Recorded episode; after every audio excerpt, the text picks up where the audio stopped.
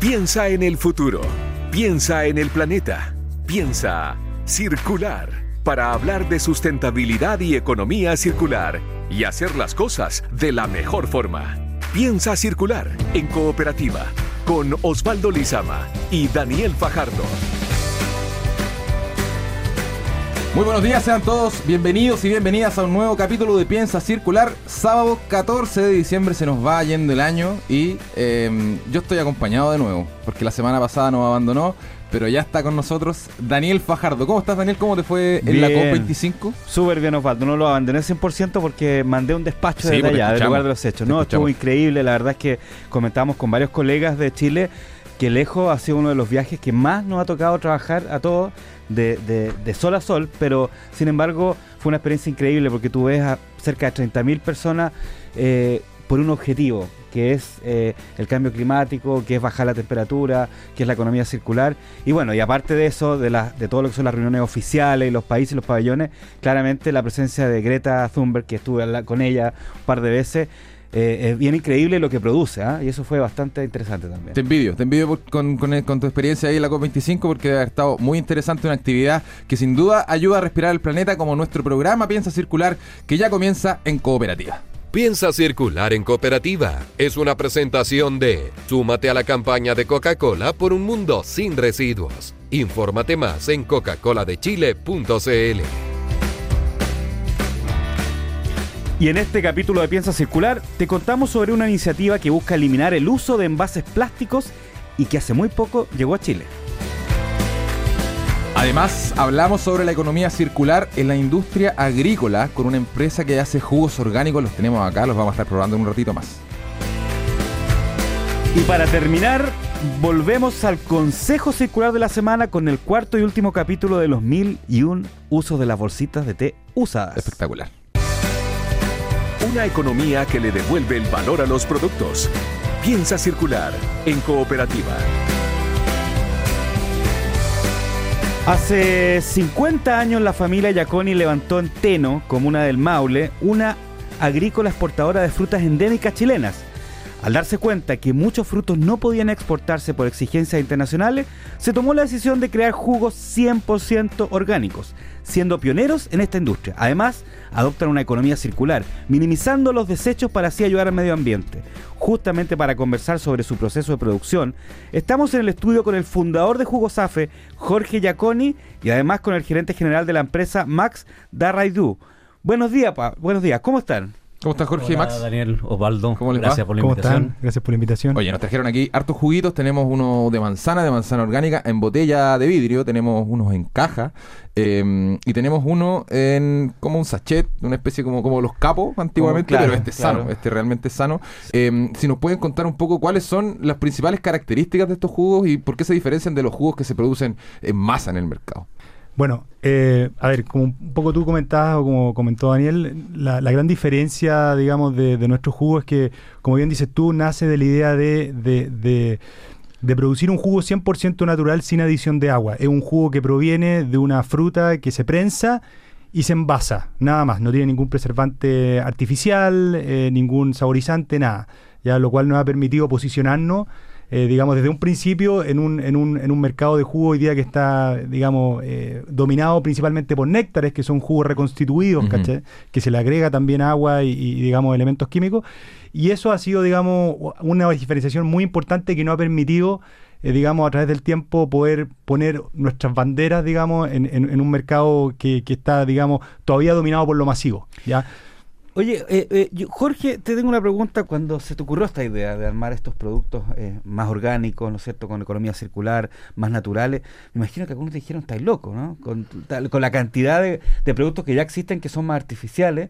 ¿Cómo, ¿Cómo fue ese proceso? ¿Por qué se te ocurrió esto? ¿En qué momento? Y aprovecho de preguntarte al tiro, ¿qué significa AFE? no tengo idea. AFE signifa Agrícola Forestal El Escudo, que es el nombre de nuestra agrícola. Salió una gran duda. no, claro, salió de un, gran esfuerzo creativo ahí para, para poner la marca. La verdad es que, que fuimos bien criticados por nuestros los que nos, nos ayudaban a, pensar en, la marca, por qué no le poníamos frutita, al final dijimos somos AFE, somos agrícola forestal y, y, es, y, y, eso es. Eh, lo otro que te quería contar, bueno, yo, yo soy un representante de mi familia, somos, somos seis hermanos, mi madre y, mi padre hace 50 años con este campo nos dedicamos a la fruta y nos fuimos haciendo un poco expertos en, manzanas, en fruta. Y, bueno, después de, producir un producto tan noble, tan, tan, tan, tan eh, importante como sano, como es la manzana, eh, y con todo el esfuerzo que eso significa, el 50% más o menos de esa fruta no se exportaba. Por lo tanto, caía en la industria, y la industria era jugos concentrados o algún tipo de deshidratado, y, no queríamos ser más de lo mismo. Dijimos, bueno, ¿cómo, ¿cómo hacemos para que este producto llegue lo menos intervenido posible al consumidor y podamos mantener todas sus características organolépticas? Entonces, claramente ahí nace esta, esta inquietud que de, de, todos de, buscar algo distinto y, se, y se, no, se nos ocurre esto porque vimos que había en otras partes de, otros países, específicamente en Estados Unidos, una, una, una industria de, los jugos naturales, 100%, que fue como nuestro referente y dijimos, bueno, se puede hacer y lo podemos y, por qué no hacerlo a escala a escala pequeña que no, para, no, tenemos que ser una gran gran gran industria para, para lograr eh, entregar un producto eh, noble y tan sano y tan puro como lo que es. Y ahí nace el, el, tema de hacer este jugo 100% natural, sin aditivos, como te describía Max. Y claro, al principio todos nos decían, tú estás loco, o sea, no, no existe, el, no existe la categoría, no existe el sabor, el sabor de manzana en esa época, estamos hablando hace 20 años atrás, eh, el número uno era naranja, el segundo era damasco o durazno y, no sé, en la lista décimo lugar podría aparecer la manzana porque lo que había como producto eran concentrados con agua, muy, muy diluido, con, una serie de... Y eso hacía muy difícil, además de poder poner un, un, jugo natural con un sabor que no era el típico y no era, no era, no era, no era el común. Pero fíjate que eso nos permitió al tiro diferenciarnos. la gente nos empezó a, valorar porque el producto es manzana, 100%, su aroma, su sabor, su, su, su, sus características organolépticas. Eh, dieron al tiro un, un, un, resultado como que el consumidor estaba, estaba esperando algo más, más, más, más natural, más directo. Y bueno, Tuvimos 20, 15 años, 20 años ahí trabajando, caminando por el desierto, tratando de abrir este, este espacio en, los, en, en, el, en, el, en el supermercado, en las tiendas. Y tuvimos la suerte que una gran cadena de supermercados nos dio la oportunidad de, de, entrar y, y, eso fue el inicio ya de, de, escalar un poco más allá de lo que podíamos hacer a nivel local. ¿Cuáles son las características que tienen que tener las frutas que ustedes trabajan? Porque eh, no, no hay de todos los, por ejemplo, no puede, se puede encontrar piña, qué sé yo. Son frutas que ustedes cultivan en, su, en, su, en sus campos. Pero ¿cuáles son las características que tienen que tener? Porque me imagino que algunas se exportan y otras se quedan acá en, Chile. ¿Cuáles son las que usan ustedes? Mira, la, la, eh, es una es justamente lo que hace la diferencia en nuestros, nuestros jugos. O sea, las materias primas son el 90 99% del resultado del producto. Y la calidad de la materia prima eh, eh, tiene que ser de excelencia. La, la, diferencia entre exportar y no exportar tiene que ver con el, algo cosmético. Mm. ¿Te fijas? No tiene que ver con que la calidad de la fruta sea menor. Y eso es lo que a veces creemos que lo que queda en Chile es malo. No, no es así. No tiene la, la belleza ni el color que el mercado exigente desde de, afuera, eh, ¿no es cierto?, exige. Por lo tanto, la fruta que queda en el, en el país es una fruta de muy buena calidad, de muy en la medida que uno la, la, procesa óptima, en forma óptima y no la deja que se madure y que no, y que no, ¿no es cierto?, se, se pudra, por decirlo así, eh, esa calidad, es, esa materia prima, etc. Por lo tanto, nuestro acercamiento a la materia prima por ser productores eh, nos, nos, da esa, esa ventaja de poder usar materias primas lo, lo más, lo más eh, en buena, en mejor calidad. claro, Oye, Max, tengo una pregunta porque eh, viendo el jugo aquí de manzana orgánica, que dice, dice duración cuatro años. O sea, uno de los grandes desafíos que tienen generalmente los productos orgánicos es que al no, al no tener aditivos o no tener perseverantes, perdón, o muy pocos, mm. eh, también su fecha eh, es muy corta de duración con respecto a otros productos más químicos. Entonces, me imagino que ahí también hay un trabajo detrás de eso. Cuatro años es bastante, digamos, para un producto orgánico. Correcto. Bueno, nuestros productos son, son, digamos, como decía Jorge, son provienen de frutas en su óptima estado de madurez de ahí se prensan eh, y antes de envasarse pasan por un proceso térmico que se llama pasteurización, que lo que permite justamente es eliminar todas esas, digamos, esos microorganismos que te impiden que el producto dure en el tiempo. ¿ya? Ese, esa pasteurización nosotros hoy día la estamos haciendo en ciertas condiciones que nos permiten darle al producto esos cuatro años de vida útil y adicionalmente lo estamos envasando en vidrio, que es la barrera, la mejor barrera que hay para envasar un producto, digamos, envasado, valga la redundancia. Entonces, eso nos permite que nuestros productos duren en ese tiempo. Y aparte, bueno, como dice Jorge, ya llevamos 20 años en este, en este circo y eso nos ha permitido también ya hacernos un poquito más expertos de, cómo lograrlo y eso nos ha permitido durar en el tiempo. Em, eh, Max, Jorge, em, preguntarles eh, uno, ustedes procesan estos jugos, las frutas, eh, y, generan un, líquido que está casi 100% compuesto por las frutas, pero deben quedar algunos desechos de fruta, eh, como los cuescos, eh, los palitos de las manzanas, por ejemplo, de las peras.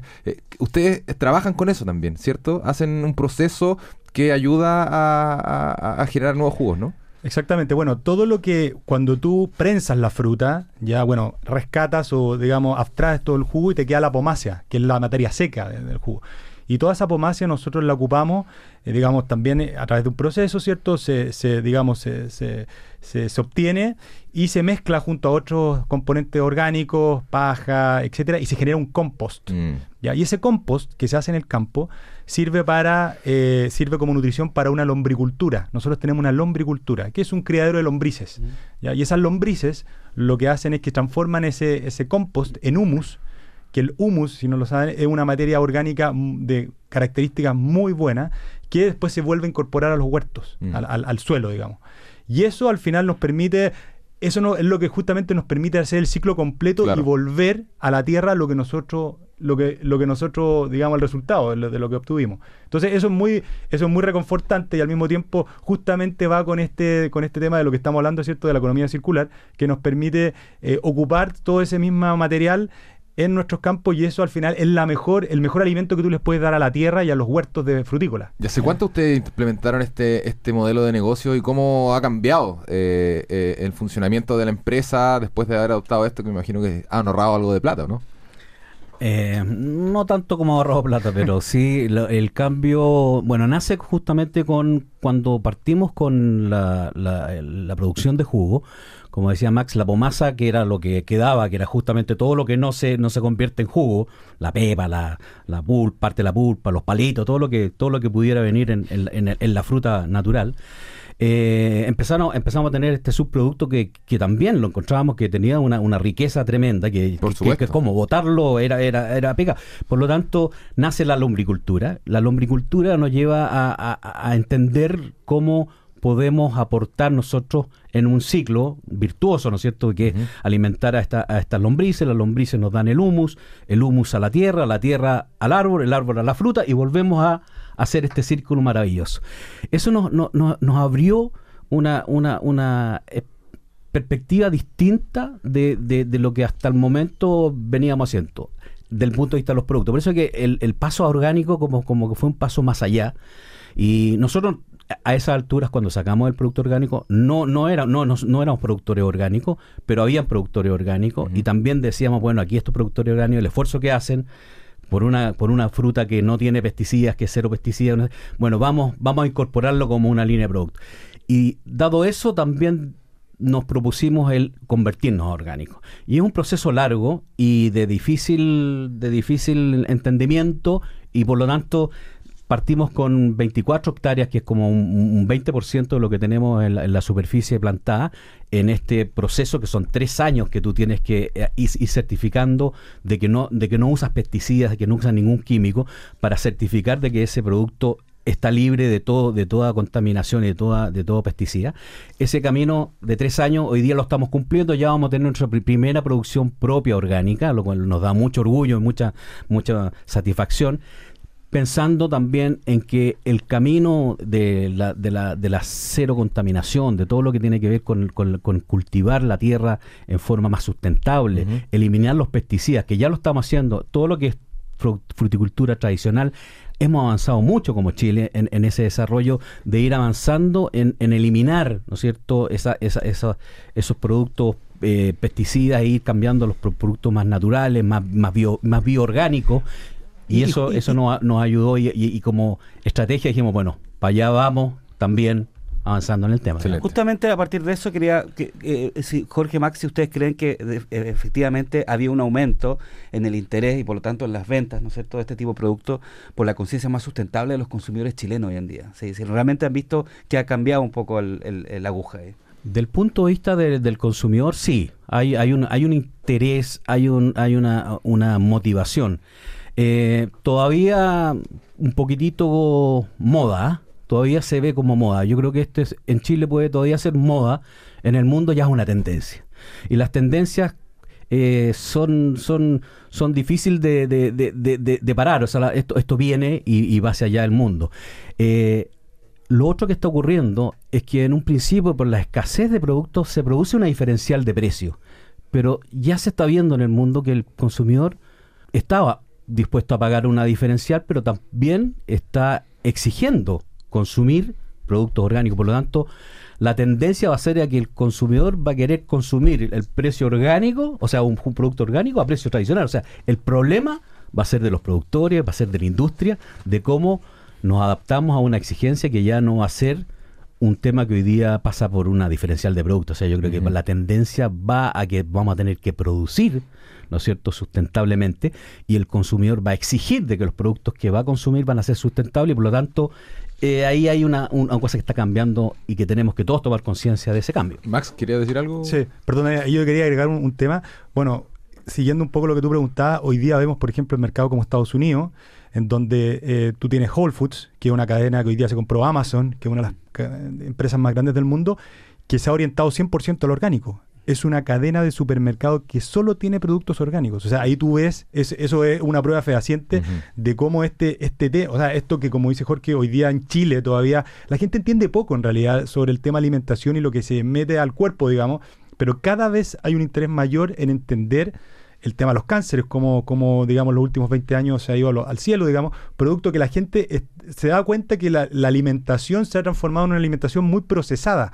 Y justamente hoy día la tendencia es ir al revés, es ser capaces de eh, entender lo que uno está comiendo, comer eh, alimentos lo menos procesados posible, y ahí es donde nosotros y, y varias marcas, digamos, estamos trabajando en eso. Y eso es una tendencia que hoy día viene para quedarse. Y para eso está Jugos AFE, que estábamos conversando con el fundador de esta empresa, Jorge Giaconi, y con el gerente general de la empresa, Max Darraidú. Max, Jorge, muchas gracias por estar aquí y por los juguitos. Los vamos a probar ahora a ver qué, qué tal. Muchas gracias a ustedes por la invitación. Gracias. Gracias por la invitación. Chao. Sustentabilidad, reciclaje y buenas prácticas. Piensa circular en cooperativa. En Chile solo se recicla el 10% del plástico. El plástico con que se fabrican las botellas de agua, jugo de bebidas, es un insumo muy importante para la fabricación de nuevos productos, desde cajas para fruta hasta ropa. Por eso es importante reciclarlo siempre. Recuerda, el plástico no es un residuo. Daniel, eh, te invito a que hablemos sobre una iniciativa que está llegando a Chile. Se trata de dispensadores de productos de limpieza que se van a instalar aquí en la región metropolitana para que los usuarios eh, puedan llegar con sus envases y recargar ellos mismos el líquido del detergente, el suavizante, la balosa, todo lo que, lo que necesites. Podría esta medida extenderse a otras cosas, a los granos, por ejemplo, eh, a, a, los líquidos, a los jugos, todo, todo, se podría hacer. Sería una muy, muy buena, a granel, exactamente, una muy buena iniciativa. Em, y esta medida obviamente evita que el plástico de los envases llegue a la basura y hace ahorrar también dinero a sus clientes. ¿De qué se trata todo esto? Nos cuenta el periodista Mariano Reyes. La primera estación en Santiago se ubica en Malplaza Vespucio y la idea es que los usuarios puedan acudir a él con sus envases o bidones para llenarlos de líquido como por ejemplo el detergente. La empresa sostiene que ha asumido una de las mayores problemáticas del cambio climático, que es la disminución del plástico. Es por eso que además ofrecen productos biodegradables en envases reutilizables que por sobre todo significan un ahorro en el bolsillo de los clientes. En los últimos 10 meses Eco Recarga Chile ha ahorrado generado 12 toneladas de plástico y 5 toneladas de CO2, solo por el hecho de que sus 21.500 usuarios reutilizan el mismo envase para cada producto de limpieza, ya sea detergente líquido, suavizante, lavalosa y multiuso. Aquello equivale a 74.650 envases plásticos que no se han utilizado. En el verano del 2020 abrirán tres nuevas tiendas más en la zona norte, centro y oeste de la capital. Datos para hacer de este mundo algo más circular. Consejo Circular. ha llegado el momento de escuchar el cuarto capítulo y último, el final, ¿cierto? Sí, quise cortarlo acá porque podríamos hacer hasta 12 capítulos, porque en realidad el uso de las bolsas al té es, increíble. Es muy bueno. Eh, nos has contado varias cosas, Daniel. Eh, ¿Con qué nos vas a sorprender hoy día? Porque pareciera que el té sirve para todo. Sí, bueno, voy a ir a la parte nuevamente que hablamos el otro día, que el té en el fondo absorbe olores, ¿no es cierto? Sí. Pero también ayuda a mejorar el aroma de los ambientes. Ah, mira. Por ejemplo, tú puedes ponerle algunas gotitas de este aceite esencial o de este, de este, de este aceite de aroma, ¿no es cierto? Que uno a veces lo pone con una vela para que... Eso ah, aceite, de feria artesanal. Eso, de feria artesanal, claro. Tú le echas unas gotitas a las bolsas de té usadas, ¿no es cierto? Y, listo, tienes un, un lugar para perfumar, por ejemplo, un, closet, para perfumar eh, en el auto y además, si ocupa el hilo de la bolsita de té, lo cuelga y listo, imagínate. ¿Qué, mejor que ocupa? ¿Qué más economía circular? Qué glamoroso ¿Ah? también jugar una bolsa de té en el auto. Bueno, le puedes poner alguna alguna decoración bonita. un, pino, una Lo importante es que, es que eh, eh, el, aroma... te permite mejorar los ambientes. Y por otro lado también acaba con el mal olor de las manos. Por ejemplo, si tú estás picado ha estado picando cebolla o ah, ajo, ¿no es cierto?, mucho rato, igual aunque te, te echís un montón de jabón y todo, no te sale. Entonces, o, preparando pescado también. Entonces, es fácil. Agarras la bolsita de té, ¿no es cierto? Te limpias con la bolsita de té las manos, la frotas un poco y rápidamente te absorbe la bolsa de té el olor de las manos. Oh, está bueno. Y, y así no te quedas con olor a ajo, cebolla, pescado u otras cosas. Otras cosas, donde uno anda metiendo las manos y deja olores. Pero eh, el té nos viene a ayudar. Me gustó ese consejo, me gustó más que el primero porque no, no sé si andar en el auto con un té sea tan tan bonito. Bueno, pero si lo pones a lo mejor una, en, una, en, un, en una cosa como un adorno bonito, hasta tenía este regalo para Navidad, barato. ¿ah?